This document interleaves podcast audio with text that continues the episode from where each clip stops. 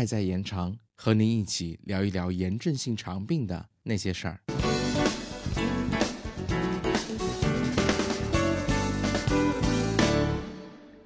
很高兴又和大家在喜马拉雅见面了。今天我们就一起来聊一聊 B 超有什么价值，为什么有时候要穿刺。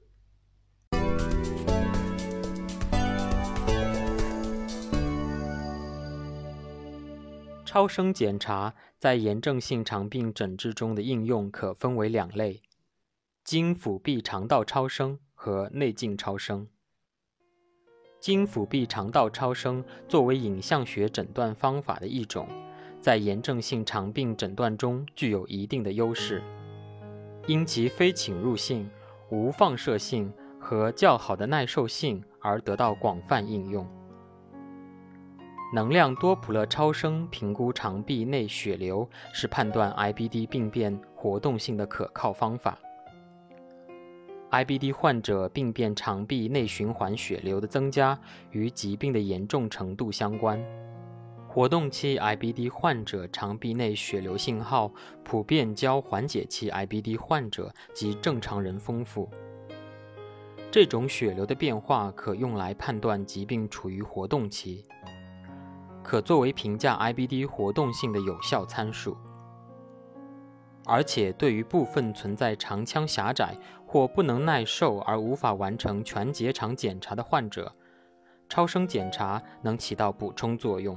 能清晰地提供内镜未能企及的回盲部或吻合口等 IBD 好发部位的病变情况。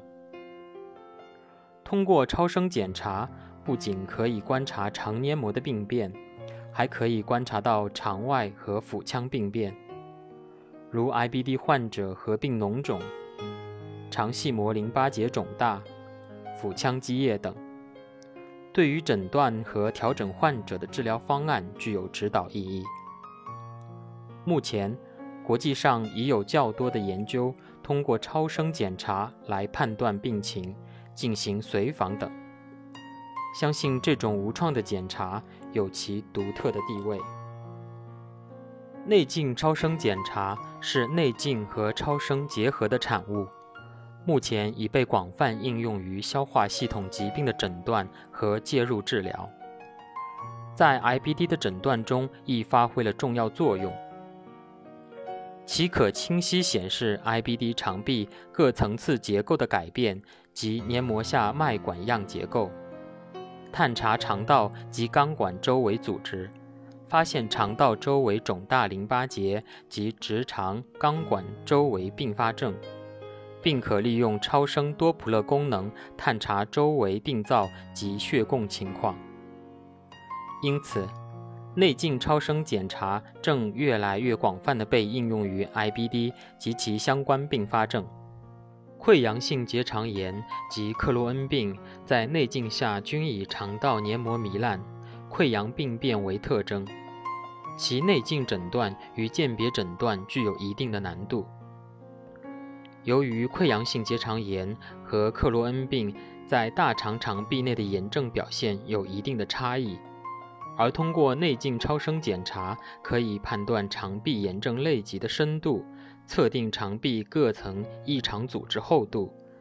因此对炎症性肠病的鉴别诊断具有一定的意义。利用内镜超声检查这一优势进行组织活检，有望提高疾病的检出率，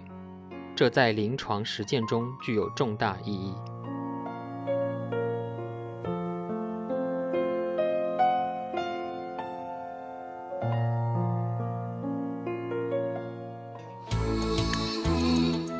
本节目由 CCCF 爱在延长炎症性肠病基金会独家录制播出。节目内容感谢由浙江大学出版社出版的《溃疡性结肠炎和克罗恩病你问我答》丛书。更多详情，请欢迎关注爱在延长官方网站及微博、微信公众号，期待您的互动。